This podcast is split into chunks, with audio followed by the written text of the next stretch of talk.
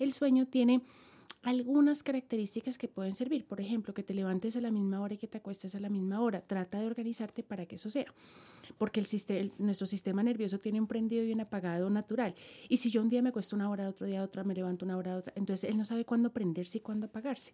Entonces cuando necesito dormir, pues no, porque no sabe, cree que no lo necesita. Y en el día me la paso fundido teniendo microsueños todo el tiempo porque cree que es el momento de apagarse. Em, no relacionar la cama con actividades diferentes al sexo y a dormir.